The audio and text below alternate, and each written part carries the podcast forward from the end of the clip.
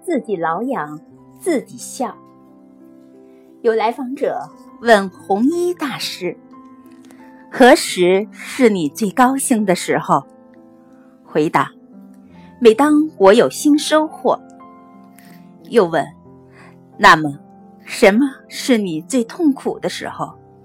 回答：“一无所得。”再问：“你是如何对待高兴与痛苦的呢？”回答：高兴时我会节制自己，痛苦时自己挠痒自己笑。来访者不解，红衣大师解释道：高兴与痛苦，人皆有之。在高兴的时候，能心平气和地欣赏它；而在痛苦的时候，又能平平静静地回味它。我不承认高兴与痛苦有什么不同。其实他们是一样的。人由于没有开悟，许多痛苦由此产生。